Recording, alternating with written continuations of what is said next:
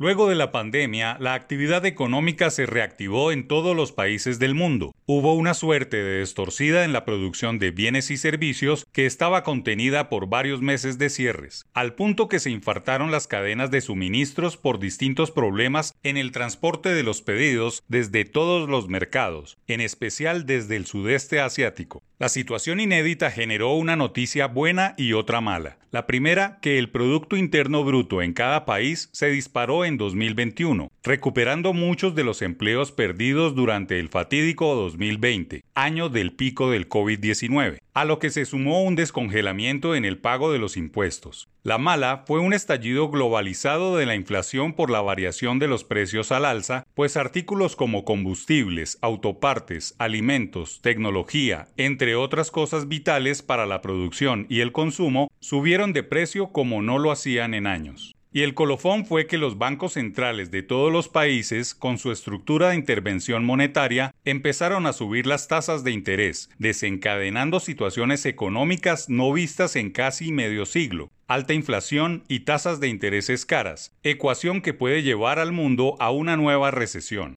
Dicen los expertos que a esta mala situación económica se puede llegar porque el crecimiento del PIB se va a contraer durante dos trimestres consecutivos, un semestre, como consecuencia de una disminución significativa en la actividad económica extendida en las empresas, los trabajadores y los consumidores.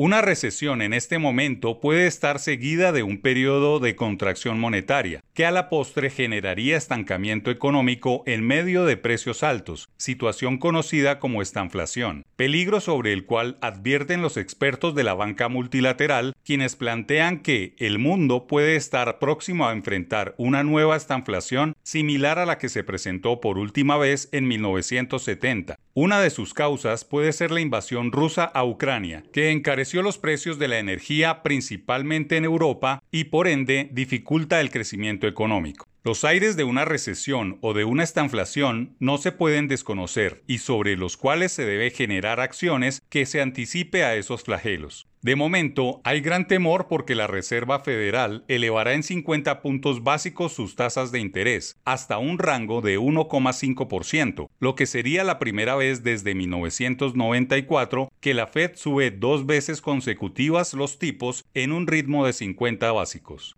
La mayoría de los economistas pronostica que las tasas de fondos federales alcanzarán un rango de entre 3% y 4% en este ciclo de ajustes, la Fed se ha demorado en subir tasas para que no haya recesión. No creemos que llegue esa posibilidad, pero sí va a bajar el crecimiento. Si hay recesión será muy corta. No obstante, hay mucha preocupación porque la autoridad monetaria logre eludir una recesión en la lucha sin cuartel en contra de la inflación con herramientas tradicionales.